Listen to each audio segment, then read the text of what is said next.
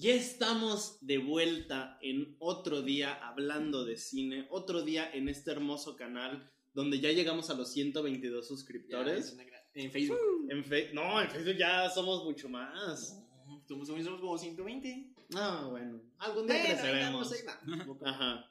Y el día de hoy vamos a hablar de algo que nos compete a todos los mexicanos. Porque cuando haces llorar a un hombre como Guillermo del Toro, es que algo estás haciendo mal. ¿Me estás escuchando, AMLO? ¿Tienes idea del hombre al que acabas de hacer llorar? Es Pero- que ni siquiera dos años de esclavo hizo llorar a Guillermo. del Toro. O sea, Mm-mm. Bueno, bueno, ¿por qué lo hizo llorar? Porque, bueno, técnicamente no lo hizo AMLO. Pero pues siempre es bueno, siempre es bueno agarrar un chivo expiatorio. Pero ¿por qué técnicamente no lo hizo él? ¿Qué pasó? Bueno, Bueno, cuenta primero qué pasó. Bueno, sí, cuenta primero qué pasó. senadores del partido de AMLO Ajá. desde hace varios meses querían, pues, ahorrarse el dinero del fideicomiso para, ¿cómo se llama? A ver, el Fidecine. Están, tenemos el Fidecine y el Foprocine, Sí, que o son sea, se querían ahorrar dinero dos, de, dos fideicomisos de que se está planteando des- desintegrar. Es- de hecho, creo que ya está decidido. Hay unos que se están revisando, pero estos no están en, en- en esa lista. Y cabe destacar que desde hace unos meses se iba a cancelar y vieron que empezó así como todo el mundo en las redes sociales y fue como, ay, ay, no, nos equivocamos. no, no, no, ese es nuestro papel en el fidecine. Sí, no, no, no, y aparte, este Cuarón, ya- los tres amigos, Eh, Cuarón, Iñárritu y hicieron del Toro. live, ¿no? Algo así. No, hicieron una llamada en Zoom con los... Ah, que, que estaban bien emocionados porque, ah, no manches, del, Ox- del Oscar llamándonos a nosotros. Sí, y así eso les ganó como unos tres meses más de... Y fue cuando dijeron, ok, si ellos nos apoyan, vamos a eliminar la propuesta de eliminar el fidecine. Ajá, ¿y ya? Entonces, el Fidecine es el fondo de inversión y, Y estímulos y estímulo. fiscales. y- no, el fondo de inversión y estímulo para el cine. Y el Foprocine es el fondo para la producción cinematográfica de calidad. Esos son los dos fideicomisos relacionados con el Con cine. el cine. Y lo Ajá. triste es que fueron más, fueron creo que 109 los que se van a eliminar. Ujú. Y bueno, lo- eh, un fideicomiso es básicamente, ah, tú le das el dinero a alguien para que lo administre y él decida cómo, cómo repartirlo y eso de manera autónoma. Entonces, el gobierno le daba dinero a estos fondos y al fide- a- bueno, a estos dos ah, fideicomisos y ya ellos se encargaban de distribuirlo en lo que eran los, los productores, los directores y todos los que quisieran hacer películas. Ujú.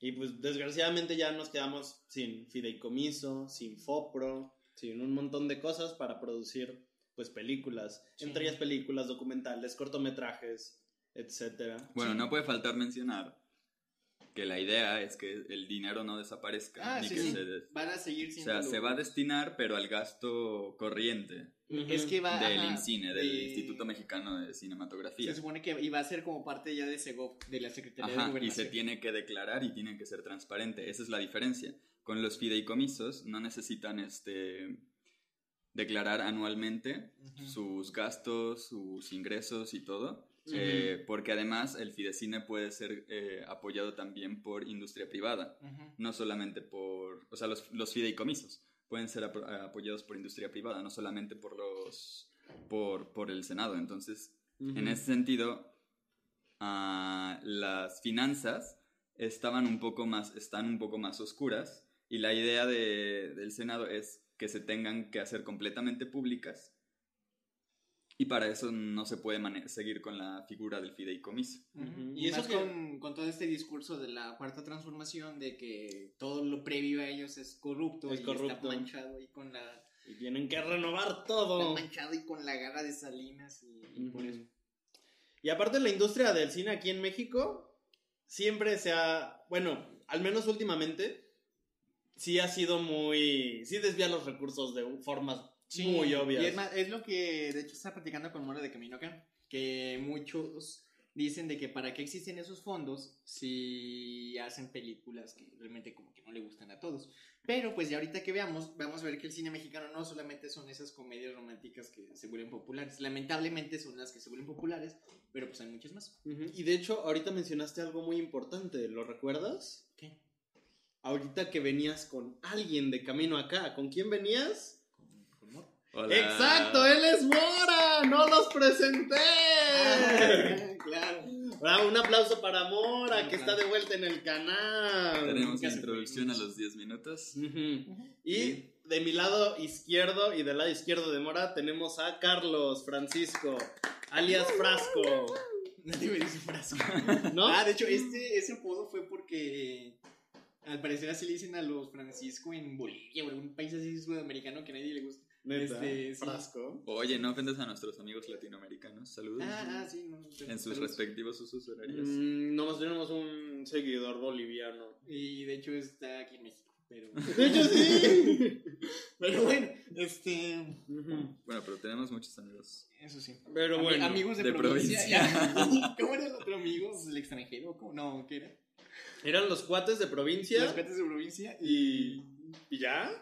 No, porque había, había dos, había dos, ajá, había dos de, de ahí de Chabelo, uno de cuates De la frontera o algo así. No me acuerdo No. cómo era. ah, Qué, qué raro. Llamémosle al señor Aguilera. Ya sé. Hablando del señor Aguilera. Bueno, no, ese es tema para el rato. Ok. Y bueno, entonces. Métenos un, po- métenos un poco en contexto sobre Sí. el Fidecine. ¿Cómo surgió esta, este fideicomiso, este apoyo a la industria? De hecho, fíjate que cuando me puse a investigar de dónde surgió, me topé con que el cine en México ha tenido, después del cine de oro, muchos altibajos y de hecho hay una época donde estuvo a punto de extinguirse. En una época muy oscura y lo curioso es de que, bueno, yo viendo un poco el paralelismo al investigar esto y también vi que muchos creen que de nuevo estamos en un declive porque pasaron muchas de esas cosas y puede que llegue a extinguirse el cine, el cine mexicano. Y más ahorita, pro- así impulsado por la pandemia de COVID. Mm. Puede ser, o sea, es una teoría. Pero Sí, ya, yo- Cuando, ya cuando les diga el contexto, yo creo que. A ver, a ver. Échalo, échalo. Muy bien. ah, el 15 de abril de 1957 mu- murió a los 39 años el actor, cantante y quizá el mayor ícono mexicano Pedro Infante Cruz, al caer del avión que él mismo piloteaba mientras despegaba en la ciudad de Mérida, Yucatán, cerrando así de manera simbólica el añorado cine de oro mexicano. Que de hecho hay una leyenda urbana que dice que nunca murió Pedro Infante y nomás fue porque tenía como que tenía relaciones con la algo del presidente de Como Elvis. Como Michael Elvis. Jackson. O cualquier famoso. Eh, sí básicamente de- hasta Marilyn Monroe este y por eso mejor decidió desaparecer en lugar de O Juan Gabriel. No, pues no, es que todo. No, Ah, pues, sí, sí, ajá, sí, que todo el mundo está diciendo, no, Juan Gabriel está vivo. Eh, hasta el, el que era como su manager Su manager. ahí mamando. Decía, no, en un mes va a volver. y no, y Dios, ah, no manches, va a volver. y, ah, no, Ujú, Se quedó en el Noa Noa. Se quedó en el ya sé, está en el cielo. Compuso más de mil canciones, no, es una riata. Juan Gabriel. Sí, me encanta como él. Pero bueno, las épocas siguientes al cine de oro mexicano se pueden dividir en cuatro. Este, la época de transición del 57 al 76, la Ujú. época de decadencia o margarato del 76 a 92, que es cuando... Margarato. Ahorita te explico por qué. Que es cuando pudo llegar a desaparecer el, el cine mexicano. Tan, tan, tan. Mm, ya tengo una idea de por qué, pero me esperaré a que me sorprenda. El nuevo cine mexicano del 92 al 2013, que de hecho, no sé si ustedes veían Televisa de niños Sí. y veían que los fines de semana decían el nuevo cine mexicano y anunciaban una película.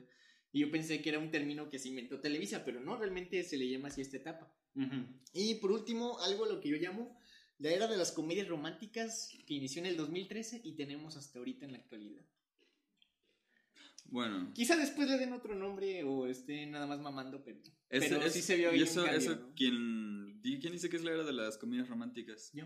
Ah, ¿Algún problema, perro? No puedes escoger. bueno, y de la de, del cine mexicano, del nuevo cine mexicano podemos dar como ejemplo. A mí se me ocurre Rudy Cursi, ¿no? Sí, de hecho esa sí entra aparte. Es del 2008, creo. Ujú. Sí, es más, creo que es 2006, porque recuerdo que salió como en sexto de primaria, porque todo el mundo estaba con lo No, de... sí. ¿quién? Con lo de quiero que me quieras. Está. Muy bien, para poder entender estas etapas es necesario conocer el contexto social y económico del país y sobre todo los sexenios presidenciales, los cuales son cruciales para Ujú. la producción del cine en México y de hecho eso tiene mucho que ver con, con el sexenio en el que estamos ahorita, de la cuarta transformación. Ujú. Ujú. Durante la época de transición cinematográfica, el, pa- el país vivía la época denominada Milagro Mexicano, producto de la restauración post-revolución y la ventaja obtenida de la Segunda Guerra Mundial. Se tenía un crecimiento anual promedio del 7%. Recordemos que Peña Nieto, bueno, creo que el mejor año de Peña Nieto fue 3%. Y ahorita se espera un crecimiento del menos 18%.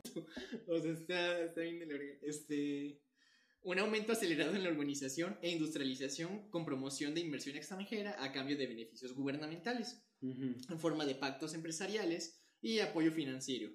Eh, estos apoyos eran en forma de, de seguros. Entonces decían, ah, tu empresa del extranjero vente aquí y si llegamos a caer en crisis, yo te salvo metiéndote un buen de dinero. Y aparte tengo pactos contigo para disminuirte impuestos y, por ejemplo, si ocupo construir un puente, de contigo saco los materiales. Ujú. Básicamente es, es así como se, se, pro- ah, se impropulsó todo esto. Ah, todo pa- aparentaba ir demasiado bien, sobre todo a ojos del resto del mundo, del extranjero y de Estados Unidos, que pues ellos veían bien a México recibiendo toda, la, toda esta inversión. Sin embargo, la política de México se convirtió en una bomba de tiempo a partir de 1958 con la entrada de Adolfo López Mateos, como la calle de, ahí, la avenida, de La avenida. de- del centro. Muy a la presidencia, ya sé. Donde el excesivo apoyo a la industria, la construcción de autopistas, puertos, aeropuertos e infraestructura burocrática trajo constante endeudamiento público. Además del creciente desaprobación del gobierno, el cual era cada vez más visto como un gobierno corrupto y que hacía las cosas mal, porque pues hashtag PRI, ¿no? Así, clásico, ¿no? La clase media se empobrecía, millones de campesinos ab- abandonaban el campo y pues esto, al abandonar el campo traía como consecuencia que dejara de haber tanta comida ah, eh, y pues tenías que empezar a, a importar todo eso. Ah, Nadie lo nota. Ok. Todo, empe- todo empeoró el siguiente, el siguiente sexenio con el tres veces maldito Gustavo Díaz Ordaz y la famosa matanza de Tlatelolco, la subida del dólar y la inminente crisis económica. Pero tuvimos la Olimpiada. Uy, sí. ¡Eh, bravo! Y creo que también el mundial o algo así. ¿no? Sí, es Ajá. que eh, hubo dos mundiales, el 76, eh, no, el, sí, México 70 y el 86. Ujú. Sí. Pero mm, hay que aclarar que, digo, en las Olimpiadas del 68 han sido las mejores Olimpiadas en cuanto a diseño gráfico. Es que, ¿quién fue? Porque fíjate que ese, cuando fui a visitar México, me di cuenta que el logo del metro era igual. Y en- hay un museo del metro, no sé si tú sí has ido, Mora. No. Está bien chido. Fui y de hecho quería comprar un póster del metro y sí está bien verga. Y, y ahí decía que el diseño de los de todos los logotipos de las estaciones de metro las hizo el mismo diseñador que hizo. Que ni siquiera es diseñador, ¿No? es arquitecto. Ah, sí. En ese entonces no Ah, había no carrera existía de, la diseño, carrera de, de dise- de diseño No, gráfico. pues actualmente tampoco. Ah, no sé qué.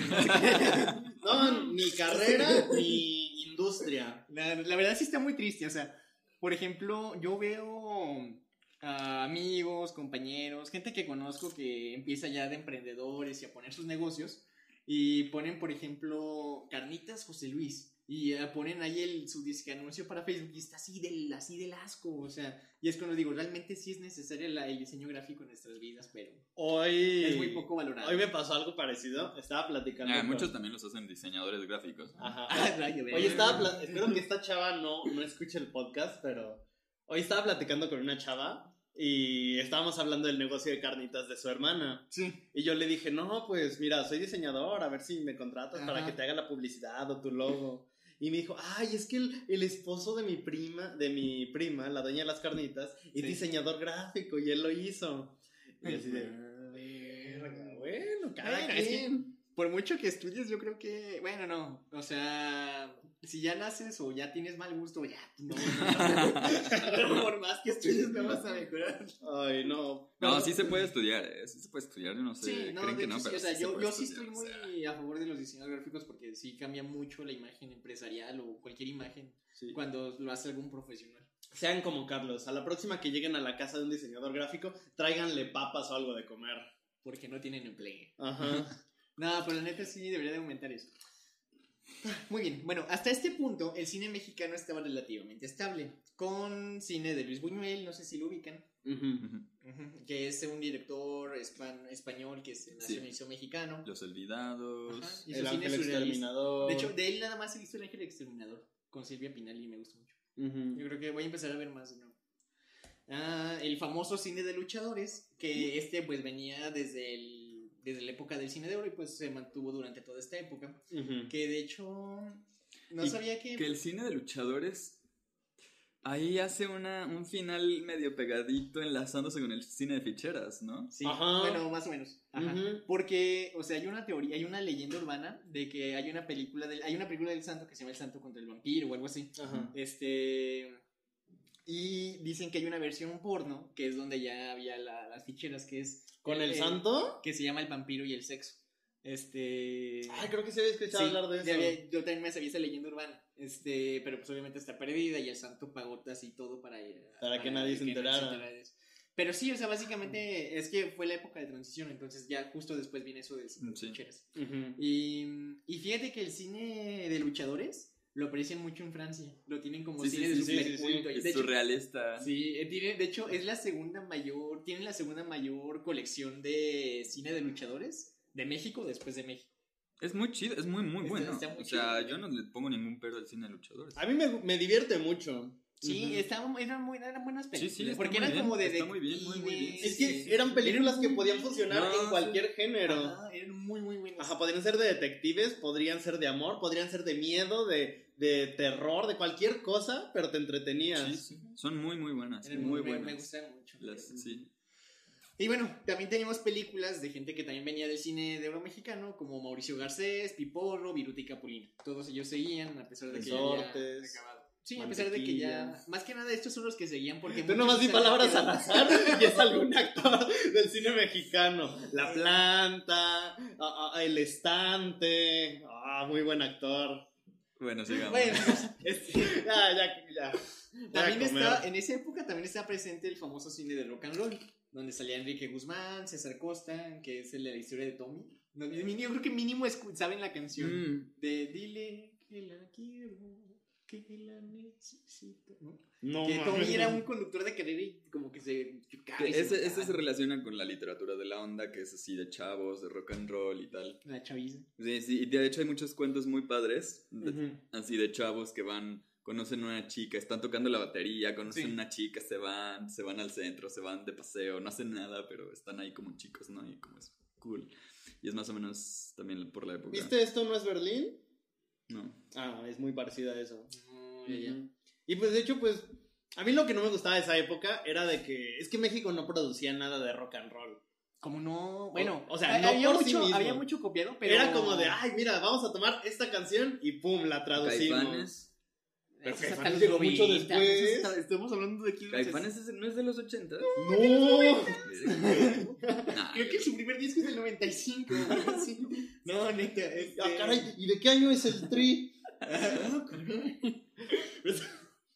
Sí, por eso quería dar primero el contexto para que todos ubicáramos las fechas, porque siempre es como un rebrujadero. Ajá, Este- pero igual nadie conoció tu canción de César Costa. Ay, seguro, comenten si alguien sí lo ubicó. Estaba bien verga esa canción. Este. Ah, también tenía. De hecho, me contó este Yosa, Yosafat, un amigo, que en ese tiempo se dividió México en dos: en los que les gustaba Enrique Guzmán y los que les gustaba Alberto Vázquez. Alberto Vázquez es el de Maracas, para que lo ubiquen rápido. Sí, sí, sí. Sí. No, Y- yo, yo soy Team Enrique Guzmán.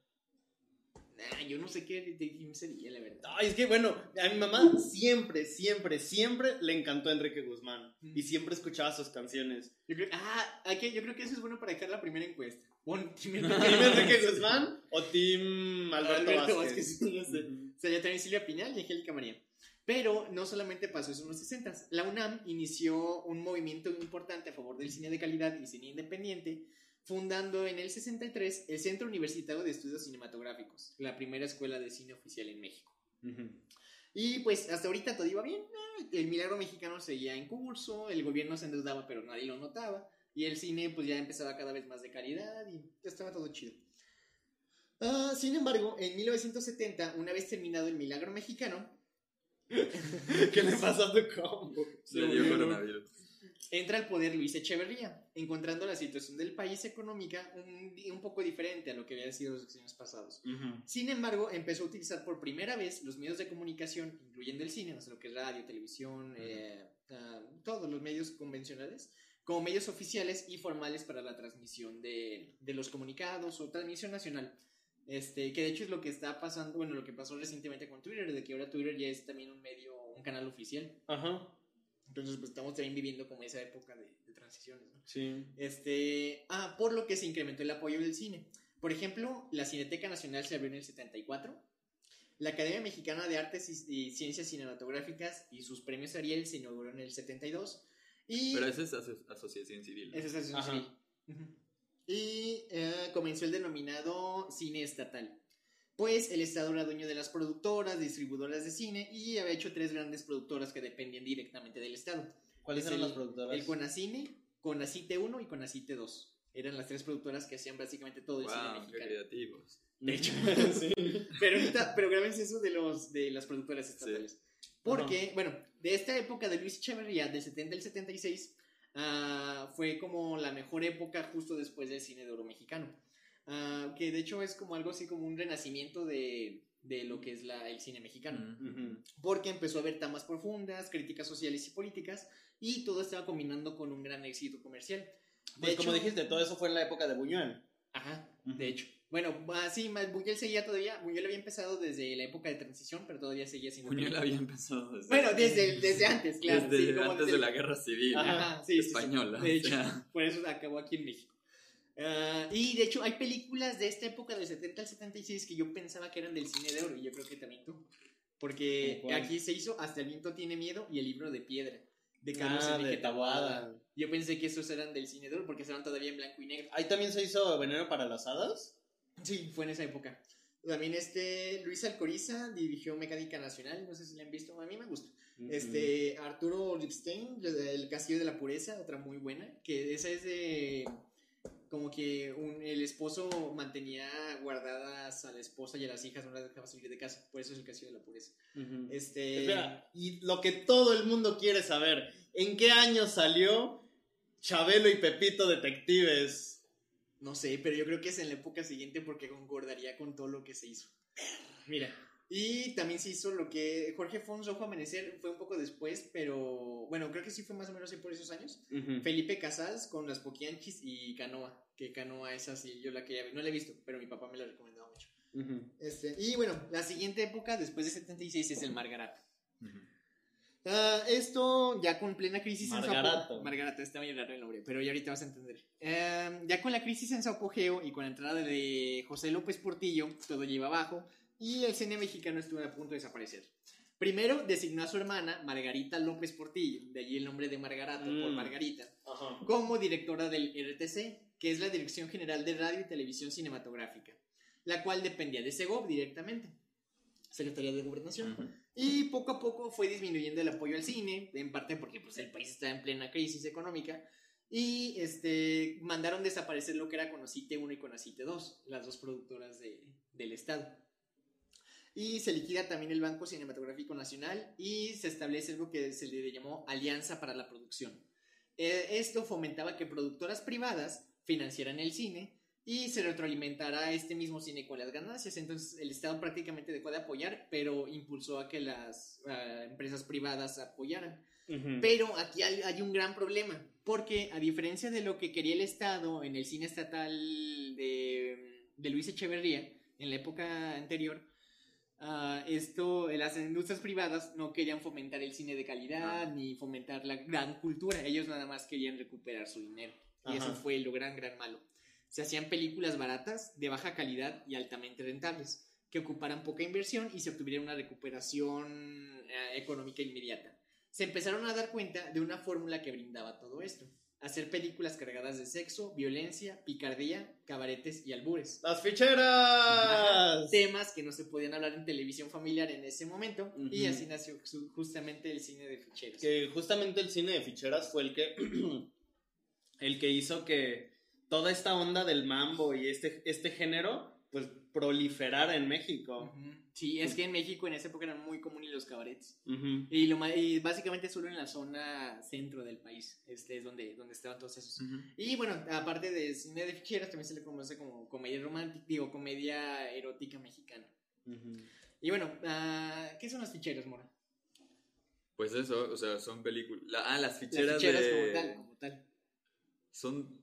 Es porque te daban Ajá. Ellas trabajaban en los cabarets, bailaban, bebían y Ah. convivían con las personas. Y cuando hacían que el cliente comprara bebidas, les eh, daban, les daban fichas. una ficha que al final Sí. del día las cambiaban por dinero. ajá, como comisiones. como No mames, qué chido. Por eso es fichera. Y así se manejaba en ese tiempo. Y como toda esa cultura fue trasladada a las películas, fue como se, por eso se le llamó el cine de ficheros. Ya no hay cabarets, ¿verdad? No, de hecho ahorita es parte de por qué se acabó el cine de ficheros. ¡Ah! La primera de ellas fue Bellas de Noche. Pero tenemos otras grandes, de grandes joyitas de esta época como La vida difícil de una mujer fácil, Muñecas de medianoche. Las muñecas de King Kong, Casa de muñecas para adultos, están mamadas. Bueno, había muchas encantaban las muñecas, muñecas. Rumbera Caliente y Emanuel, o sea. ¿Tenía que ver con Emanuel? Sí, la, peli- la, la porno de... ¿Emanuel Hacha? No, no, no. No, Emanuel de Mijares. No, no, no. Tampoco es, ¿eh? No, estamos perdidos. Sí, este, no, es que había una, había como una película porno de, no sé si era gringa o europea, que se llamaba Emanuel, pero, Ema- bueno, Emanuelle, que era el nombre de la, de la mujer que, que actuó, que, el nombre del personaje de la protagonista. Y pues lo pasaron acá a México como Emanuelo, donde ya Emanuel era un tipo y pues obviamente tenía todo que ver con, con ese cine de ahí de, de andar de Ajá. cabarets y echando albures, el Emanuelo. Este, y bueno, salían los, acto- los actores eran Rafael Inclán, Alfonso Sayas, Alberto Rojas, Sasha Rafael Montenegro, Inclán. sí, este, Angélica Chain y Lin May. De ahí Ah, Lin. May. De hecho, mi profe de música me estaba contando que uno de sus primos Ajá. fue exnovio de Lin May Mm, en sus buenos tiempos. Antes de operar. Sí, Mm. porque ahorita. Ay, no, me da miedo. Este cine era sumamente popular, pero sobre todo para la- la- los pobladores mayores de 30 años, porque los menores se entretenían viendo películas extranjeras como Star Wars 4, 5 y 6, Indiana Jones, Tiburón y El Padrino, ¿no? Están- se- pero la, las edad- la población más grande le encantaba esto. Este, justamente porque este género era un reflejo de la sociedad mexicana de esa época, con machismo, sexismo, sexualidad reprimida. Y este, la verdad, aunque era una época de decadencia y basura para el cine, si le, tal vez si le preguntas a las personas que vivieron en esa época, van a recordar ese cine con cierta como, Nostalgia. nostalgia. Ajá. Porque pues realmente así era como la sociedad y pues eran películas muy comerciales y que a todo el mundo le gusta. Bueno, a la mayoría le gustaban porque eran súper comida y te Pues, Eso hacían- va a pasar en el futuro también. Van a llegar nuestros hijos y dirán, ah, papá, mira esta nueva canción. Y nosotros diremos, esto no es música. En mis tiempos Katy Perry era música. De hecho, es que eso siempre, siempre va a pasar. O sea, Ujú. porque, por ejemplo, ah, está viendo que cuando recién se inventó la bicicleta, le odiaban a la bicicleta porque decían, no manches, ahora ya nadie va a hacer ejercicio. Y luego nació el carro y todo el mundo lleva los carros. Y así, o sea, empezó a ir así. Y luego. Lo mismo pasó con las cartas. Bueno, yo creo que estos, no sé si los dos manejas más. Este, empezaron a crearse las cartas y el servicio postal y todo el mundo dijo, no manches, ya nadie va a hablar por andar mandando cartas. Y luego lo mismo pasó con el teléfono, este, eh, después con el email y ahorita acabamos con las redes sociales. O sea, cada vez, cada Eso pasó que va- hace 5000 años con la escritura. Ah, sí. O sea, Las- siempre los a griegos estaban como de, ya valió verga, no va- vamos a perder la memoria. Ya no vamos a y hablar. sí hemos perdido la memoria. ¿Hemos perdido qué? No, bueno. La memoria, no el oído. ¿Hemos perdido qué? Tienes razón, lo siento, ya. Bueno, y luego. Bueno, este cine de ficheras desapareció a finales de los 80 debido a dos fenómenos. La primera es que resurgió el cine nacional, ahorita hablaremos de eso, y que empezaron a desaparecer los cabarets de Ciudad de México y fueron reemplazados por dance. No, Dios abre una. Dios cierra una puerta, pero abre otra. Así es. En esta época existió otro género perteneciente a los hechos de, a los, a lo- al cine hecho por las productoras privadas. Algo más del norte que desconocía del cabaret de México. Lo que te dije del cabaret era más, estaba más en zonas centrales. Algo llamado el cabrito western. No sé si han escuchado de eso. El cabrito western. Sí, este cine producido en la frontera norte era para migrantes y población de estos estados. Mezclaba el cine western. Mezclaba el cine western gringo con el entorno mexicano, traficantes de drogas, narcos y corridos. Y de aquí son famosos las películas de los hermanos Armada, Sí. de Mario y. Ay, no creo Sí, cómo se llama el otro. Eh, y películas como Contrabando y Traición, Lola la Trailera. Y todas las películas donde Vicente Fernández era el. Oh, sí. Están sí. bien chidas, la verdad. Ese es Sí, o sea, porque realmente como el cine de cabaret representaba mucho la sociedad, de, sobre todo de- del DF de esa época, el cabrito western representaba todo lo que pasaba en el norte. Horacio y Federico Fernando Almada. Horacio y Fernando. Ah, yo pensé que era Mario. Yo tenía idea que era Mario. Mm. Yo la verdad no me Ah, sabía no, sus sí, hay un. Mario Almada. Ah, ya. Mm. Bueno, paralelamente a todo este desmadre de las productoras privadas, Margarita quería hacer cine familiar y básicamente ella quería regresar a la época de oro, pero lo hizo mal. Este, entonces se apoyó de Televisine, Ya una sé. productora que es parte de Televisa y que ahora se llama Videocine. Este, ¿Videocine? Es de Televisa. ¿Puedes googlearla? A ver qué logo tienen ahorita. ¿Es el de la bicicleta? Ah, ok. Ay, con razón. Sí. Sí, con razón. Ya se explica todo. Pero fíjate que no estaban tan malas, porque em, Estaban. La primera, sí. la primera de estas fue el chanfle de Chespirito. Y pues Ah. básicamente son todas las de Chespirito que conocemos. Ahí estaba la de la chilindrina eh, detective también, ¿no? Se llama de la chilindrina detective. Sí, donde No, sale, donde tiene un crossover con el lobo y el zorrillito. Ah, sí. Sí. O sea, el lobo y el zorrillito investigué porque dije, no manches, a huevos son de esta época, pero no, son de la época anterior, el lobo y el zorrillito. No, pero pues la chilindrina que- tiene un crossover con ellos. Mm, el eh, zorrillito, el zorrillito. Y bueno, también de aquí salieron todas las, películas de Pedrito Fernández, como La niña de la mochila azul y Coqueta. ¿Y ¿La Las de películas de- vacaciones de... terror? Pues es después. No, también es de ahí. Ah, La de- huevo. las películas de La risa en vacaciones también son Ah, de. Esa es la de Pasito. Tun, tun. Pasito tun tun. y la de... Qué oso, Es no que está muy bien. Está muy buena, está, Está muy muy buena. Pero el vasito es- Y la de, ¿cuál era la otra canción de ahí? Era. mm, Este. Bien, bien bueno, tú te ves bien bueno. bien Ay, de bueno. eso no me acuerdo. No, no. Sí, suena. Sí, era también. Era de esta. Y las películas de la India María. Sí. Ah, las de la India María. Sí, o sea, entonces- buenas. Este. No sé. O sea, estaba tan mal el cine que de lo mejorcito que viera de lo que decía Televisa. O sea, Ajá. para que se den un quemón. Em, y bueno, este, entonces esta fue la época donde estuvo a punto de desaparecer el cine mexicano.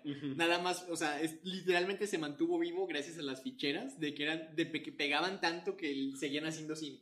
Pero Ujú. sí, no, no. Y de hecho, muchos directores y productores que en la época anterior o incluso venían desde el cine de oro hacían películas realmente buenas, ahora empezaron a hacer todas estas películas. Curiosamente, de esta época, y esto ya es un dato aparte, yo recuerdo que yo encontré que Televisa, sobre todo Televisa, como no quería invertir, o sea, quería darle como producciones a los hombres, o sea, clase media y tal, Ujú. y darles como su producto para ellos, pero también quería un producto para las mujeres y para los niños. Pero en las mujeres y los niños no quería invertir nada, No.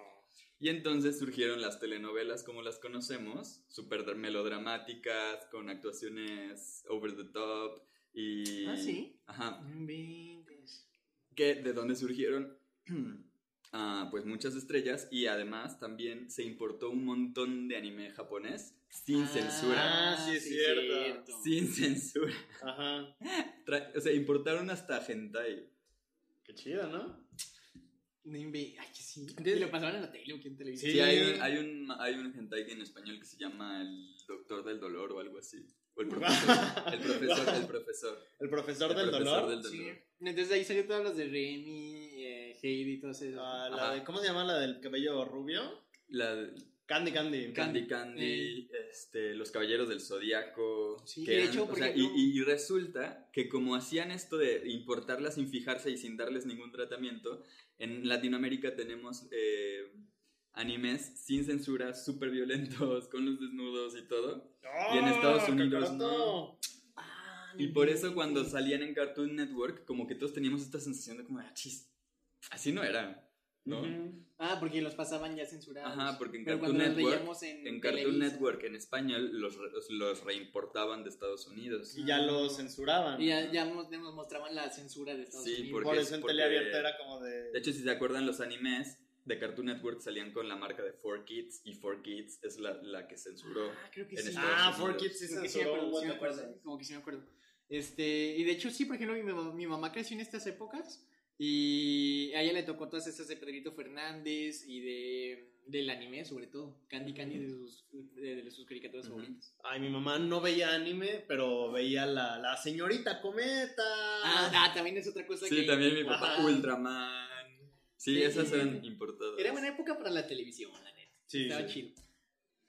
Bueno, continuemos. En 1982 se despide López Portillo, dejando una crisis económica nacional y llorando en su discurso por no haber podido por la crisis y diciendo que agregaba con esa gran responsabilidad. Es que Vaya. a López Portillo le mamaba llorar, o sea, no sé si se acuerdan que nos contaron en la prepa, o sea, después ya lo investigué, sí, este, que al inicio del sexenio, cuando ya estaba entrando en crisis, ah, dijo, no, voy a defender este, voy a, de- voy a defender el Ah. peso como perro, y empezó allá a llorar y la madre y todo el mundo, "Eh, Mm. presidente. Y acabó tan llorando de no, no, no pude y ahora cargo una gran responsabilidad en mis hombros. ¿Te acuerdas de la película de Niñas Bien? Ajá. Que Mm. le ladraban porque iba a defender el peso como Eh. Ajá, sí, sí, sí, sí. sí. Entonces cuando entraba a los restaurantes le ladraban. Ah, sí. Ay, sí. En la película, no sé en la Ajá. realidad. Pero pues ¿Quién sí, sabe? tal vez así era en la vida real. Muy bien, entra a la presidencia Miguel de la Madrid, este, y un año después crea el Instituto Mexicano de la Cinematografía, el, El IMCINE. Se pretendía que el, el IMCINE dejara de ser parte de Segov y pasara a ser un poco más independiente y se diera la, libertad- la libertad de hacer cine experimental y cumplir el deber del Estado de ser contraparte del cine hecho por las productoras privadas, que era el del Cabito, el Western y el- las ficheras. Entonces, este... mm, am, ah, esto porque pues en ese tiempo el cine que era como de calidad o producido por el Estado era sumamente nulo. Porque Ujú. acordémonos que eliminó a las productoras de Conacite 1 y 2. Y bueno, eh, y sí, básicamente todas las películas que eran más individualistas con crítica política y eso, o sea, aunque tal vez eran buenas, eran sofocadas por la- las ficheras, la, la trailera, Padrito Fernández y Steven Spielberg. Entonces, no tenían cómo crecer en esas épocas. Entonces el IMCINE se hizo cargo de las empresas de producción, distribución y exhibición y poco a poco de todo el cine mexicano. Ujú. Este, sin embargo, debido a la crisis económica que fue acelerada por el terremoto del 85, se utilizó un esquema de cooperativas en esa época. Eh, La más famosa es la del río Mixcoac, no sé si la ubican. Mm, Yo sí ya la había medio escuchado antes. Era una, eso, eran cooperativas. Donde el cine se hacía con los medios del director y productor y todo el que trabajara ahí, el chico del sonido, el de maquillaje. ¿Todos ponían la- su dinero? Todos ponían, era como una inversión, por eso era cooperativa. Todos cooperaban y se repartía el dinero entre todos. Eso no suena muy rentable. De hecho, por eso, en, eh, en- justo en esta Todavía época hay de. muchas cooperativas. Ah, bueno, eso sí.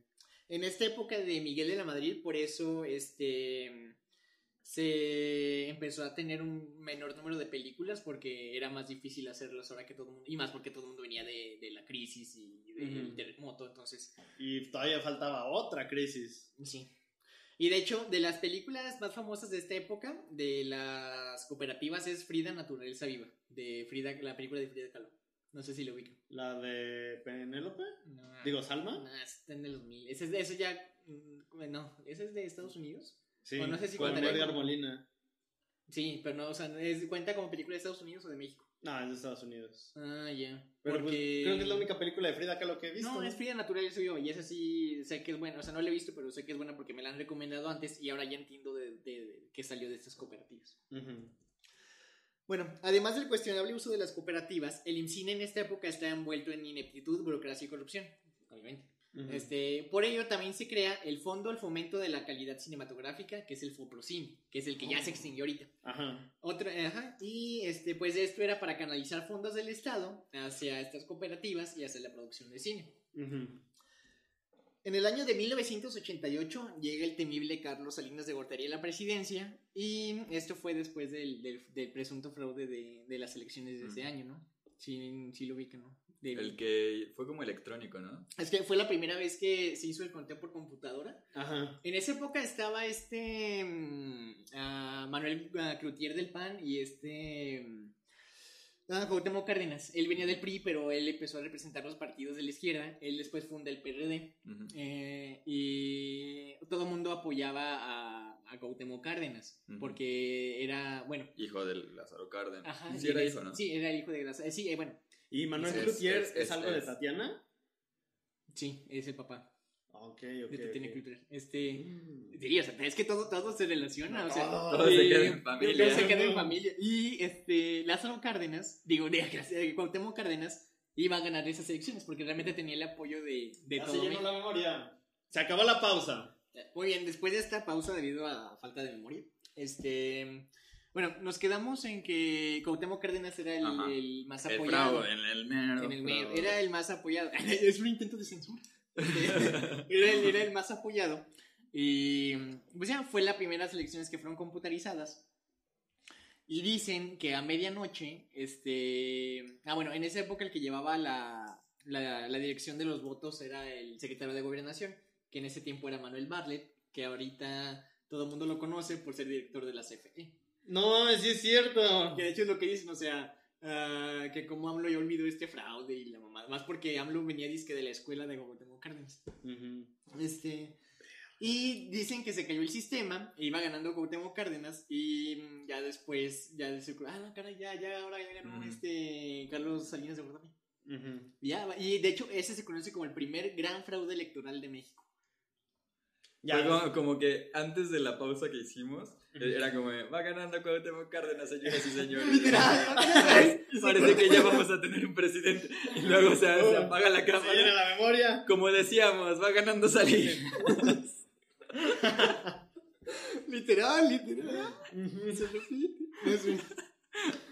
Bueno, el seccionario de Salinas. Nos reemplazaron en este. Ey, yo sé. ¡Viva el PRI! Sí, no, la verdad. nada- El PRI no ha muerto. Ay, no. Ey, Oye, se, se cae, se abre una cortina y hay un PRI. Como cuando reviven los de la URSS. Ah, de los Simpsons. Que este. sale el- el que-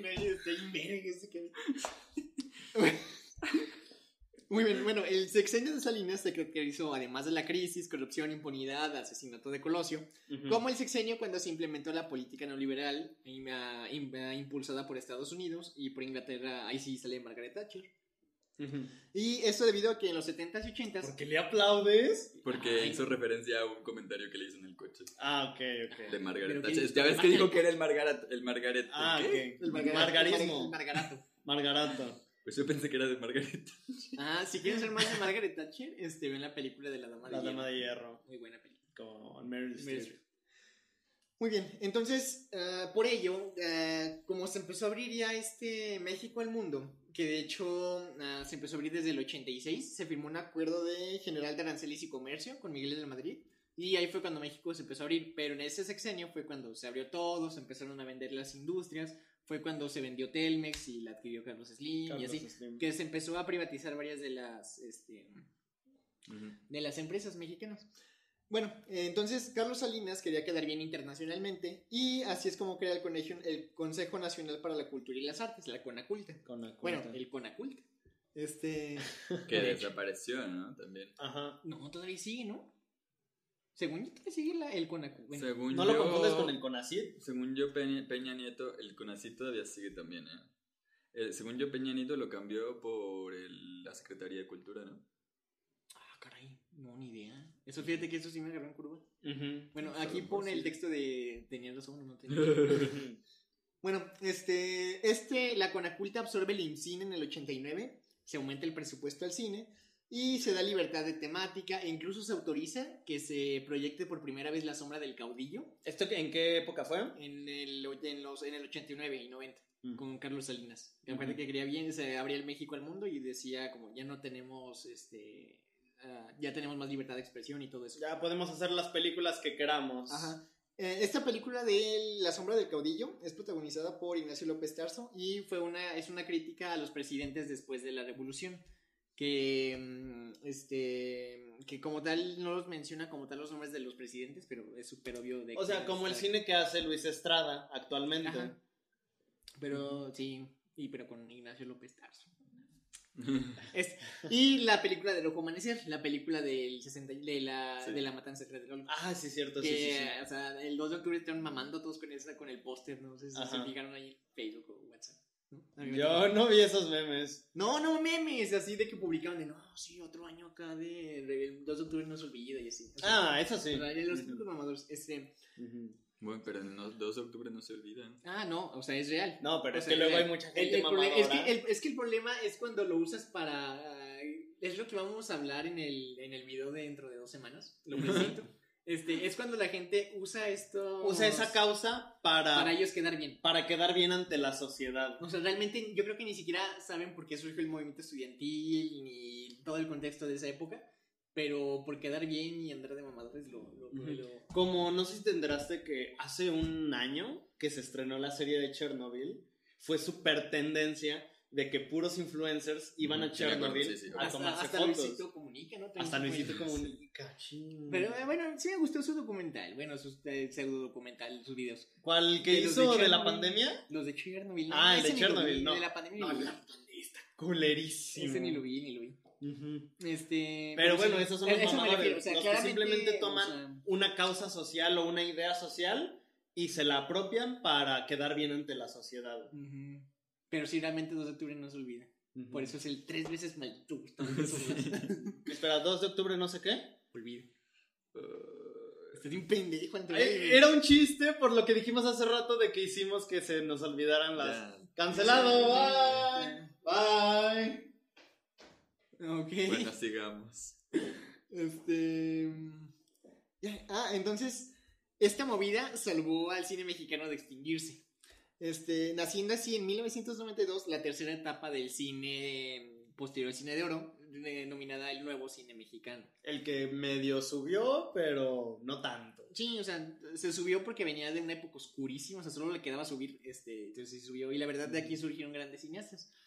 Bueno, fue como punto de referencia para iniciar este, este, ¿cómo se llama? Este periodo, como lo fue la muerte de, de Pedro Infante, fue la, el estreno de la película de Como agua para chocolate. A partir de aquí se dice que ya inició el nuevo cine mexicano. Que de hecho en ese tiempo rompió el récord de mayor tiempo en exhibición y mayor número de salas en las que se exhibió.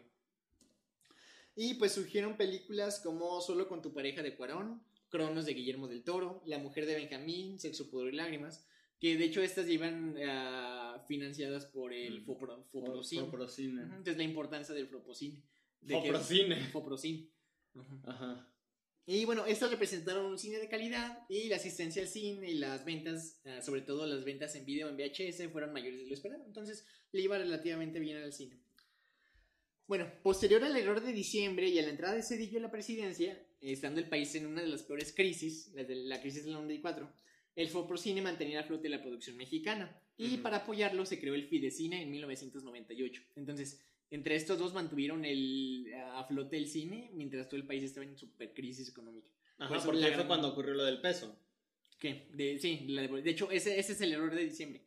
Este, le dicen, bueno, de hecho, el error de diciembre lo acuñó Salinas, porque ya de cuando acabó su sexenio, acabó en diciembre, bueno, en noviembre técnicamente, y entró Cedillo.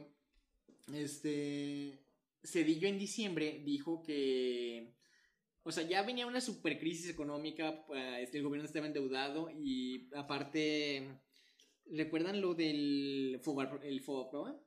¿O lo habían escuchado? Era el Fondo de Protección para Ahorro Bancario o algo así, no acuerdo bien de las siglas.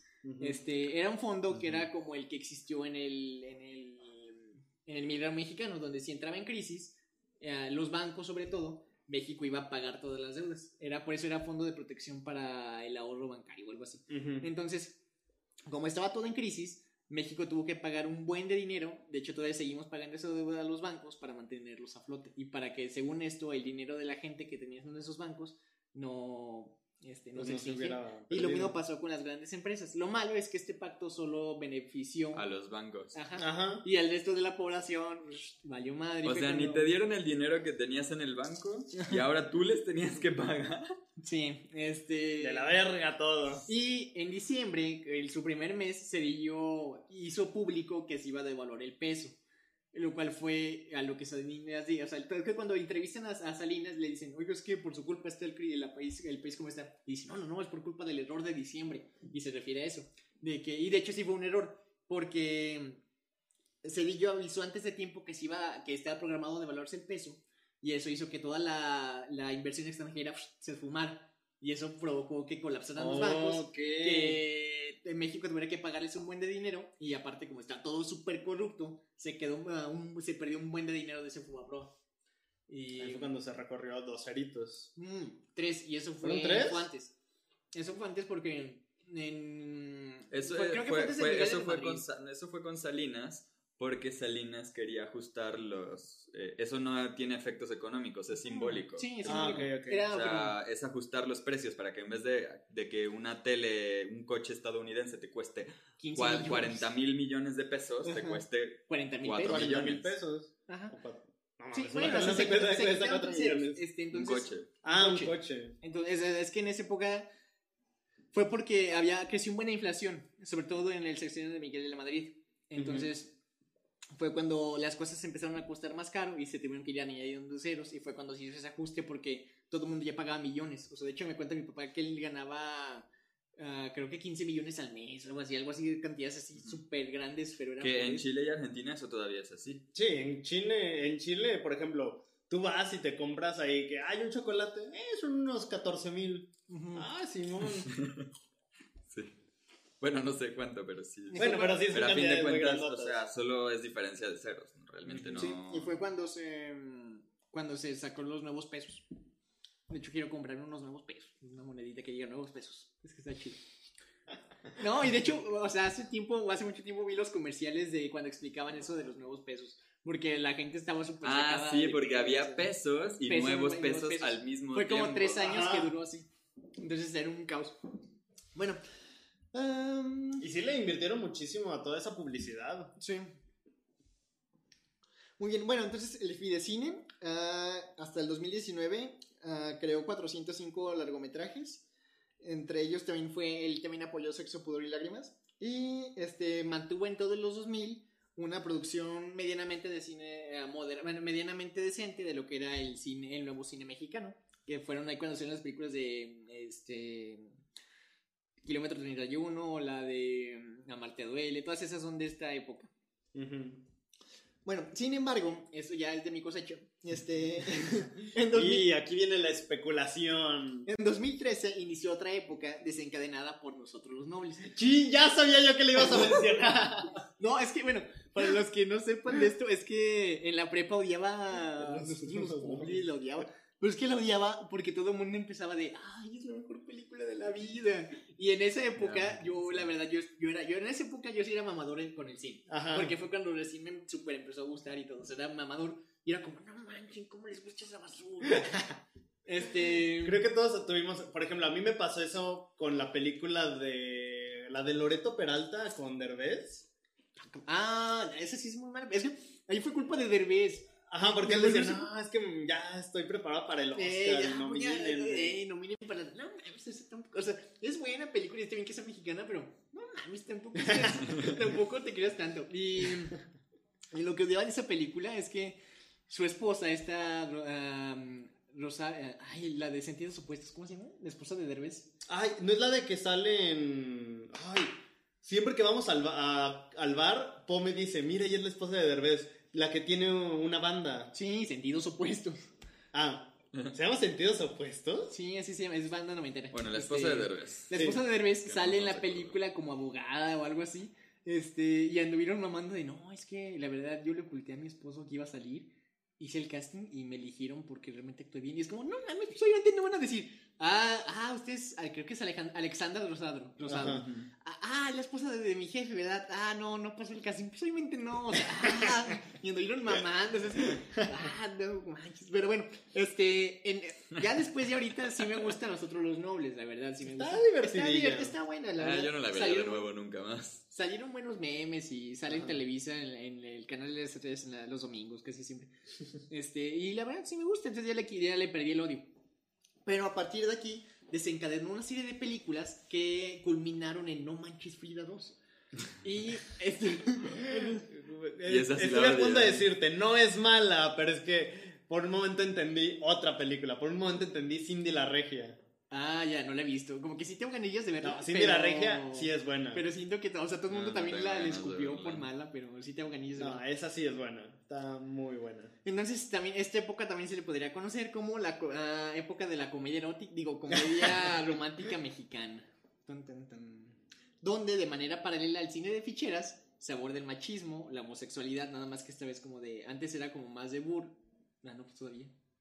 No, Este- ya no tanto, ya no tanto. ¿Cómo no? Sí, Últimamente, ya cuando ves un personaje homosexual en cine mexicano, ya es para que todos digan, oh, la homosexualidad es buena, soy homosexual y estoy buscando la igualdad. Mm, Entonces como que dice, hubo ese cambio. Yo- todavía hay películas que abordan la homosexualidad de Mm, manera... todavía se ríen. Todavía, se- todavía de risa. Se ríen de que buscan la igualdad. Ajá, Ajá. bueno, eso sí. Nice, nice. Pero si te fijas, ya no vemos a ese típico gay afeminado Ah, como el de... ¿Cómo se llama el actor? El de Pink. ¿Cuál de Pink? La película de Pink. ¿Cuál? El que salía en la novela de Pedrito Fernández. Ah, cabrón. Donde eran panaderos. No, no la conozco. No. Pink, no. Bueno. No, te iba a decir el, el cómico que el de... En nombre de todos los... Ah, sí. Los meseros del mundo. Paul. Paul, el, el mesero Paul, pero no creo que se ¿Quién es el mesero Paul? No, ¿Nunca viste la, la Laura Pico? No. o sea, sí vi la hora pico, pero no recuerdo quién Ahí es el mesero ahí, Paul. Era, mira, ahí lo tiene. ¿Cómo se llama? Ah, y este Poncho, ¿cómo se llama? No me acuerdo. ah, Paul Jester. Paul Yester. Paul Yester. Él estuvo en. Poliéster. En el Este, programa de, de, ah. de Amazon. Es poliéster. Sí, pero ¿cómo se llama? Poliéster. A ver, lo entendí. No mames. Le hace falta, te hace falta barrio, ¿no? Bueno, él estuvo en el programa de Amazon. En el de. ¿Cómo se llama? Ah, el de que Derbez. reír, el de- sí, el, sí, del el mu- el de último que ríe. LOL. LOL, ajá. Ah, creo que sí, ¿no? Estuvo en la segunda temporada. Ah, creo que sí. Fue el de los primeros que Eh, perdió. Sí, ya me acordé. Este... Muy lamentable. Ah, Sí. ching. ¿Qué estás diciendo de mi programa favorito? Luego hablamos de eso. Luego hablamos de eso, cuando Pero, se estrene la tercera. Sí, o sea, como que se cambió ese tipo de burla hacia los gays, hacia lo que dices que es ahorita. Pero Ujú. básicamente sigue siendo lo mismo. Ujú. También misoginia, pero esta vez por parte de las mujeres. Este, sexo, eh, a veces como tabú, a veces de manera explícita. Peleas de clases sociales, donde los ricos siempre son vistos como los estúpidos. De hecho, creo que menciona que esto siempre ha sido como que... Venga, que siga siendo Televisa, pues. Sí, básicamente. Sí.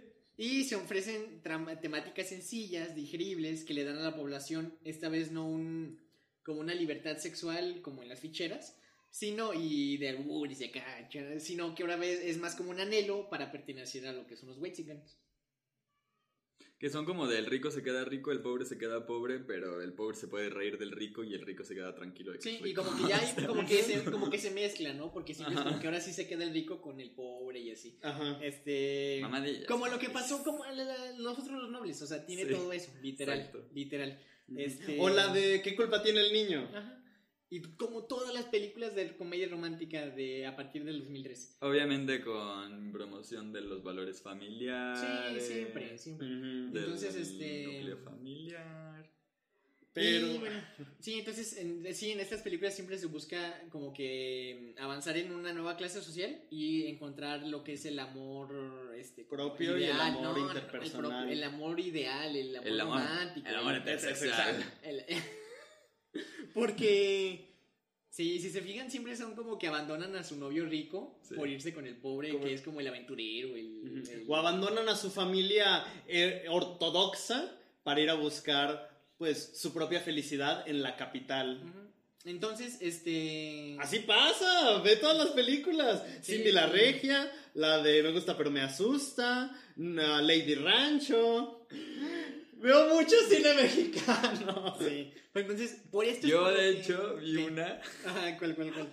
donde una morra de la ciudad cree que tiene, tie- conoce unos norteños que le rentan, ella hace como bienes raíces, ¿no? Y obviamente todos son ricos, pero vienen unos norteños y quieren rentar una- un complejo como cerrado, que nadie los vea y no sé qué. Ajá, y resulta que al final son ella- ella- carniceros. eh, pero ella piensa que son narcos. Ajá. Sí, pero se enamora, pero es que son narcos, pero es que está guapo, pero es que son narcos.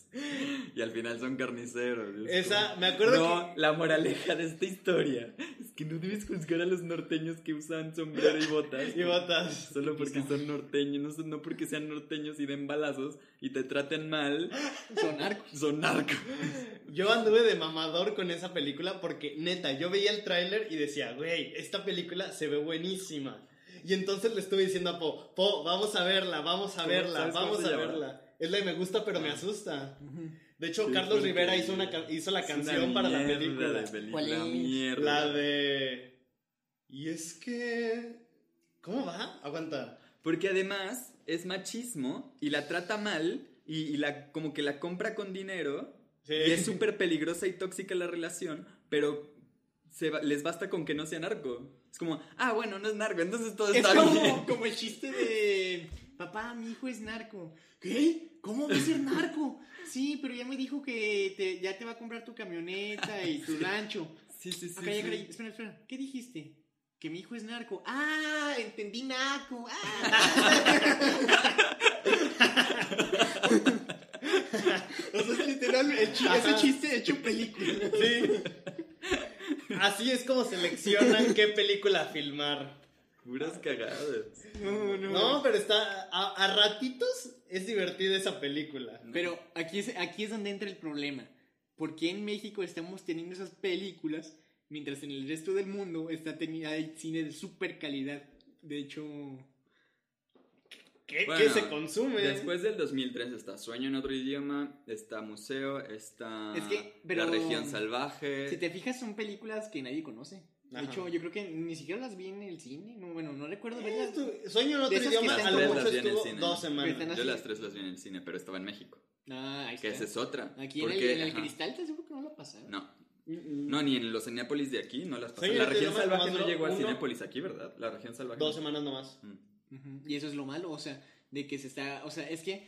Y llegó porque eh, nomás salía del toro en las promos. Ajá, eh, sí. Yo creo que sí. Este. Y llegó a Cinépolis porque se quejaron. Ajá. Y aparte, porque si no, ni en la ciudad nomás llegaba. llegó a una sala de Cinépolis Porque se Altaria quejó del y a una de Cinépolis VIP. Y todo, nada más porque se quejó del toro, si no, si no ni eso, ¿eh?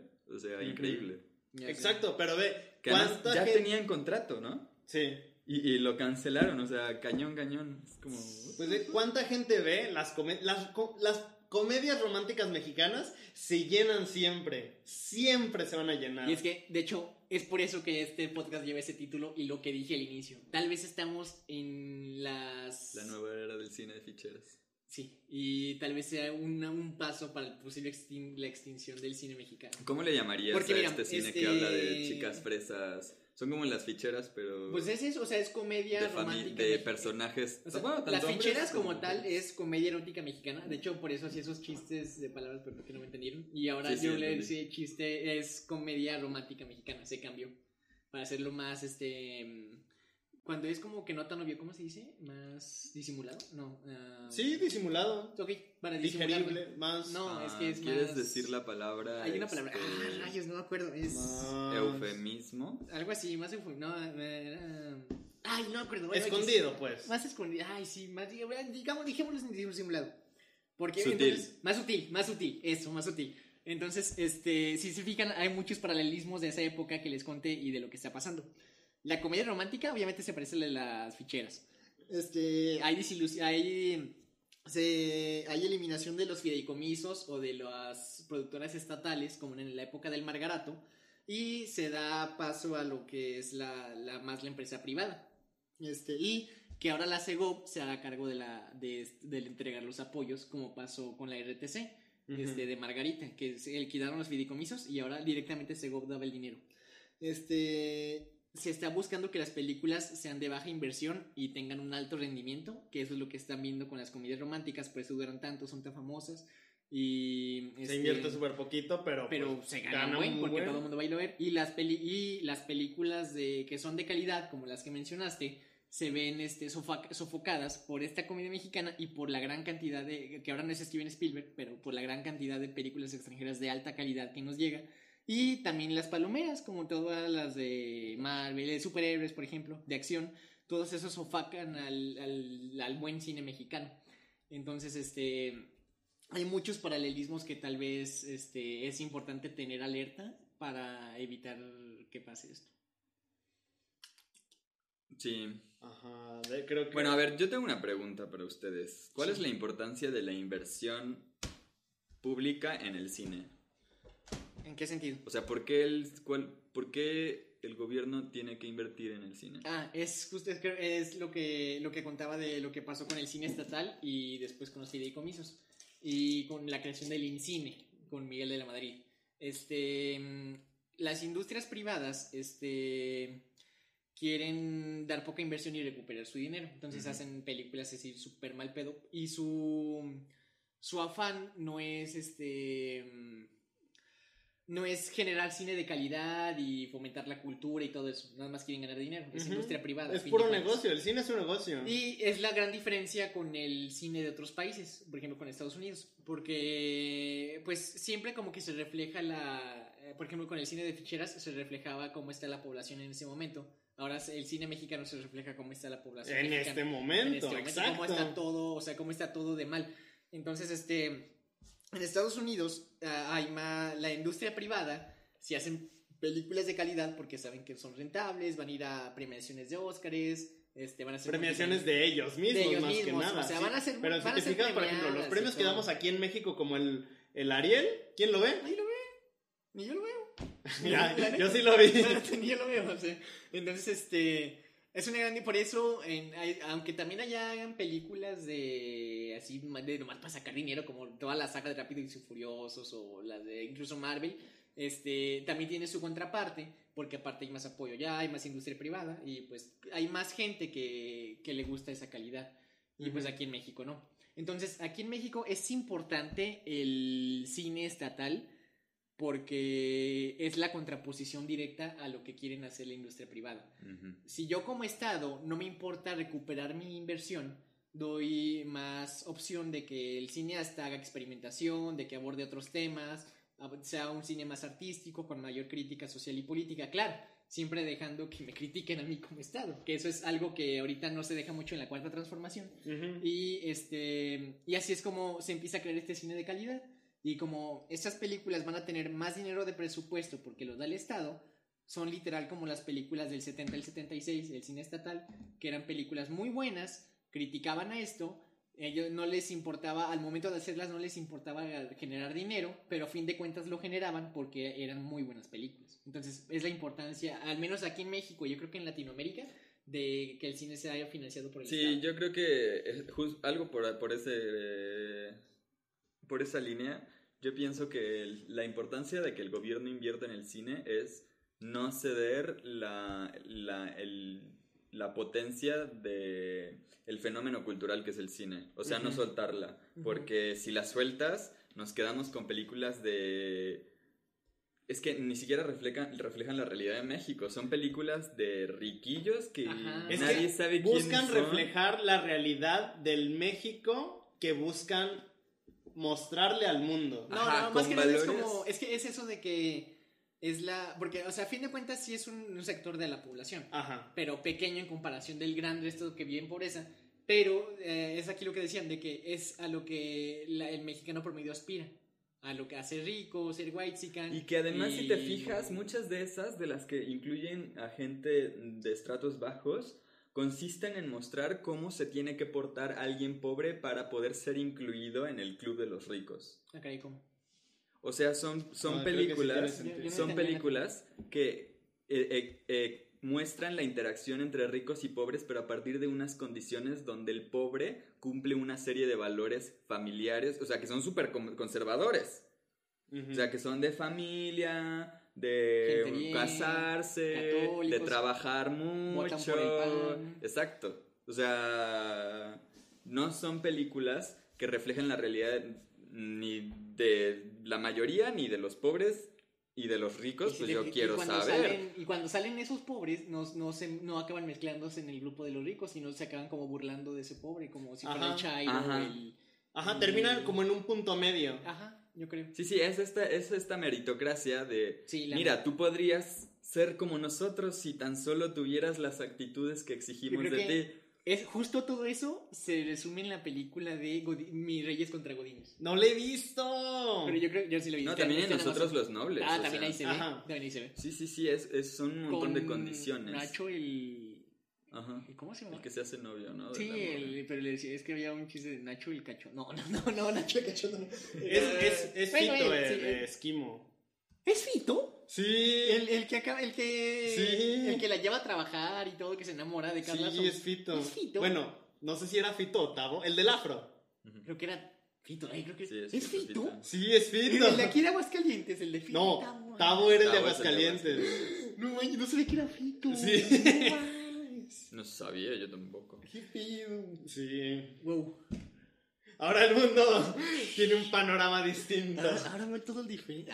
Otra cosa que yo quiero mencionar es que a mí me da miedo que estaba viendo la- los criterios de, de aprobación de los de los de las películas para el Fidecine y en la O sea, para que el Fidecine te dé dinero. Ah, yo no, yo no me fijé en eso. el comité está integrado Por Eugenio Derbez. no no les voy a decir un representante del IMCINE Ajá. quien lo presidirá un representante de la Secretaría de Hacienda y Crédito Público Ajá. un representante de la Aso- Asociación Mexicana de la Academia Mexicana de ¿cuál es? el AMAC Ciencias Cinematográficas ¿Alguien se acuerda que es el AMAC? O sea, sí me acuerdo que es Sí, me suena el AMAC, Academia no- Mexicana de Academia Mexicana de las Artes y de las Ciencias artes y ciencias Cinematográficas. ajá, exacto de las artes y ciencias cinematográficas que es una asociación civil un representante de el- del sindicato de trabajadores para el cine o del sí productoras y cines no sé pero del sindicato de trabajadores un representante de los productores nacionales de películas un representante de los distribuidores nacionales de películas un representante de los exhibidores nacionales de películas es No decir Todo eso necesito no, tener en no, mi no, equipo. no, no, no, no, no. Ese es el comité que, el comité técnico que decide quién es. ¿Quién recibe el quién apoyo? ¿Quién recibe el apoyo? Ah, ok. Eh, las secretarías públicas son dos de un, dos, tres, cuatro, siete elementos. O sea, son una minoría cañona. Lo demás es privado. Y lo demás es privado.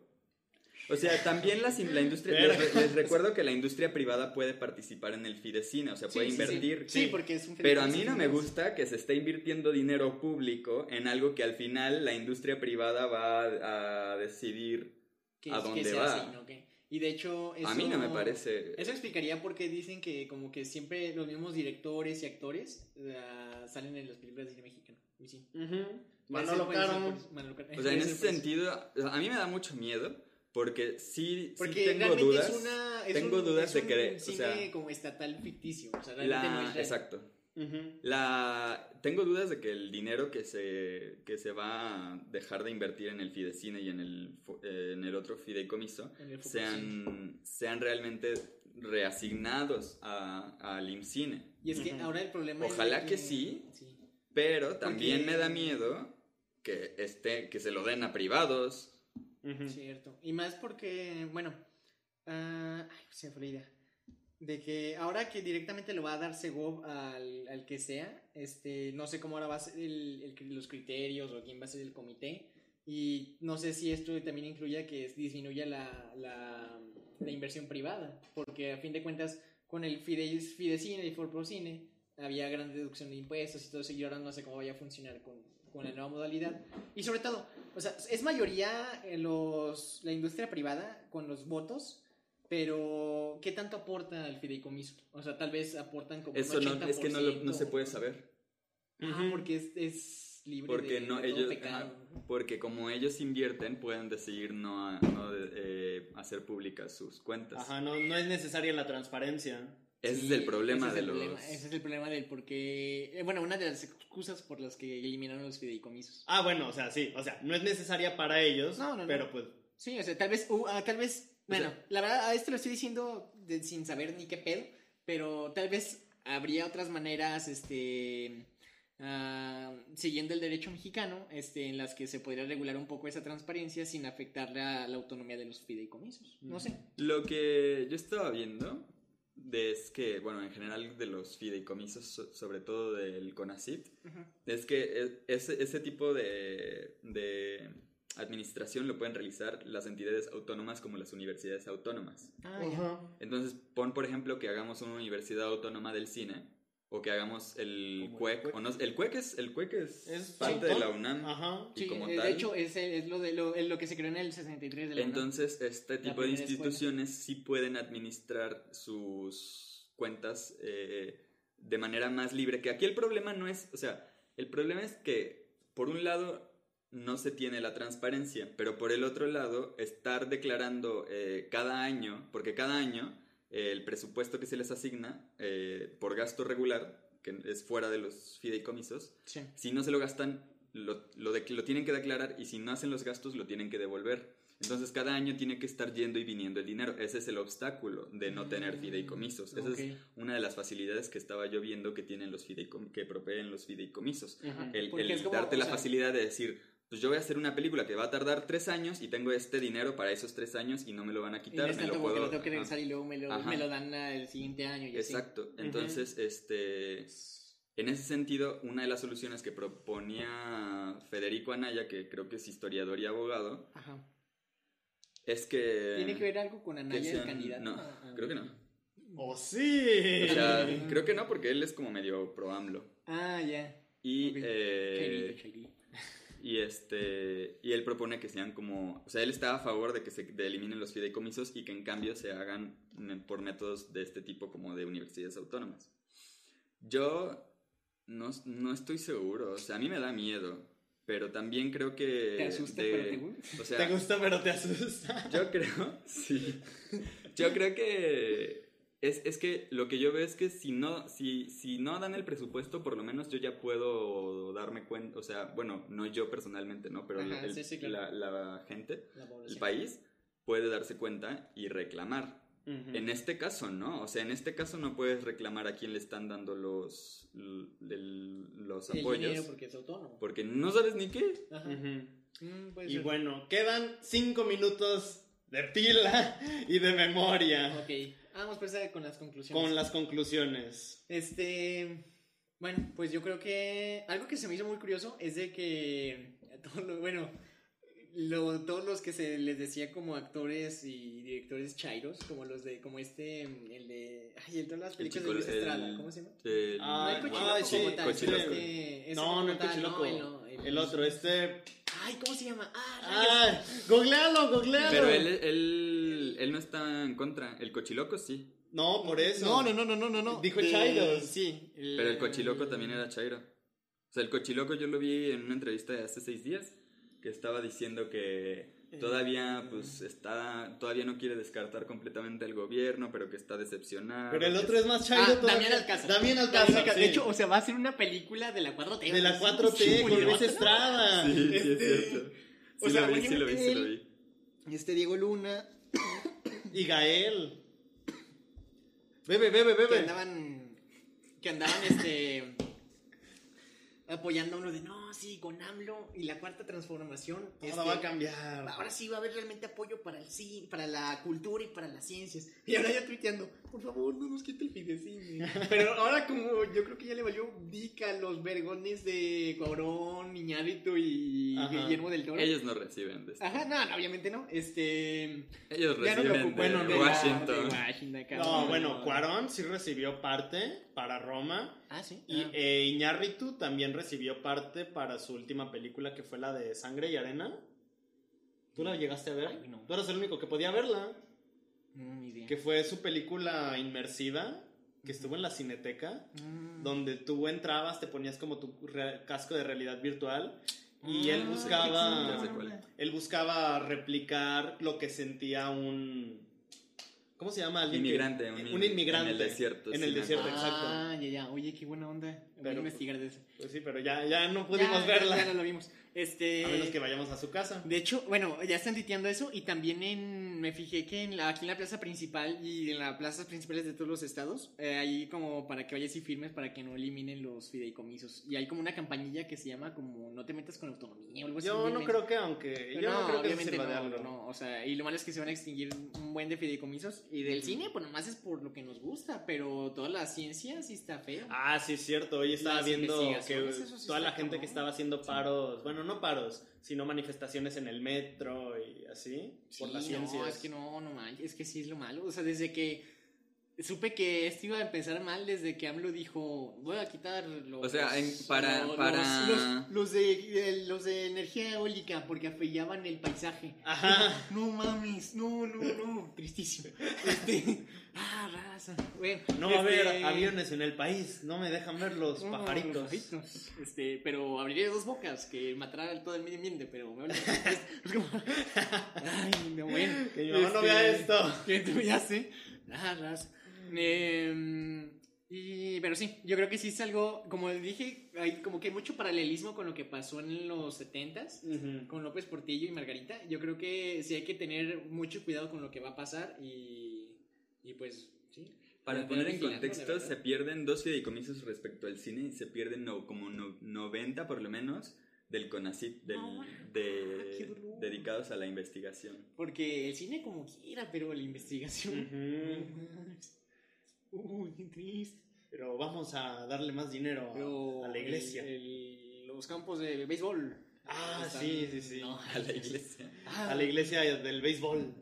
Le- le- ay, nada, bueno, este, pero sí, yo creo que eso hay que concluir. Si es, como dijimos, si es necesario que haya apoyo estatal, Sí, este, sí. al menos, a lo- sobre todo aquí en, en- Por ejemplo, vea, aquí en o sea, Aguascalientes. lo cierto es ¿Cuántas que películas se producen aquí en Aguascalientes? supongo que el cine no es prioridad sobre la salud y lo Ah, del COVID. Sí, la, sí, la propia salud no es prioridad, pero menos el estoy- cine. O sea, Ajá. literal, o sea, me consta, o sea, literal, o sea, Es cierto.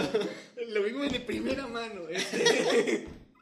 Sí, entonces sí, este. No, estaba viendo que ahorita un ahorita estaba viendo que en los hospitales si no hay nada de medicamentos No, en el sea, en la IMSS, UMF siempre- nada, nada, No hay nada de. No hay, medicamentos. no hay ácido acetilsalicílico, no hay eh, la aspirina, no hay. O sea, diario tengo Ay, que. ay, señor doctor mamador. sí, la mamé, sí, la mamé. sí, perdón, este. ya quedé mal. Eh, sí, no hay La verdad, eso no de hay ácido, acetil salicílico se ve desde la prepa, ¿eh? Ay, sí, pero no vas a estar, no vas a ir a la farmacia y oiga, Me da un ¿me ácido acetil acetil salicílico. Si lo quieres- claro. Si Si lo quieres quieres genérico y barato, sí. sí. Si quieres gastar en la aspirinita, ya es tu pedo. Ah. Sí, si lo quieres Bueno. genérico, sí. No, yo llego y pido aspirina genérica. Pues tú eres un pendejo. Digo, no me dan Pero- aspirina, me, da, pero me me da dan- el, me da el nombre comercial genérico. No, mames. Y es el diseñador Es gráfico. el diseñador, güey. Pero bueno, este. Y ¿qué Antes de que se acabe la antes de que se pila. apague la pila. Ajá. Yo pues espero que vaya todo bien, porque Sí, si no, qué sé. mal. Y que se empiece a hacer cine de más calidad. O Sí. sea, Yo no creo las que comedias románticas, yo- no, yo- porque Yo no ya las comedias románticas ya como que ya están aburriendo, ¿no? Porque hay, hay demasiada saturación. O sea, te Es digo, que si- si hay hubiera total poquitas, si, si la- si- si hay poquitas, Pero ¿sabes las, qué? las aprecias. Que todo, estas películas se hacen sí con apoyo del, del, del Fidecine, pero cuando ves que el comienzo es como con apoyo del Fidecine y con apoyo de Cinépolis y con apoyo de Sí, ajá. la Universidad de Dinamarca y con apoyo es, de- es justo eso. es el gobierno de privada. Noruega. ¡Ya se pagó! Bueno, Ya, este, vámonos. Terminemos. Vámonos. Pues sí, bueno, este, pues ya con esto damos por terminado. Y, Le pones un letrero como ahí nunca se callaron. y nunca ya. se Y cayeron. nunca se callaron. ya sé. No, bueno, yo creo que con esto ya damos por terminado el, el podcast de El esta podcast semana. de esta semana. Gracias por habernos escuchado las dos horas que duró. Duró dos horas. Pues fueron como cincuenta y tantos Es que fue como una hora de tu... De tu de investigación. tu- Y me emocioné. Y, ot- y otra hora de de debate. debatillo. Bueno, este, los esperamos la próxima semana y estén al pendiente de todo lo que está pasando con los fideicomisos y apoyen el cine mexicano siempre. Gracias, nos vemos la próxima. A mí me gustaría que investigáramos estas listas. O sea, ¿Esto no, es parte no del estas... o ya no? No, no. No, ya. Ah, bueno.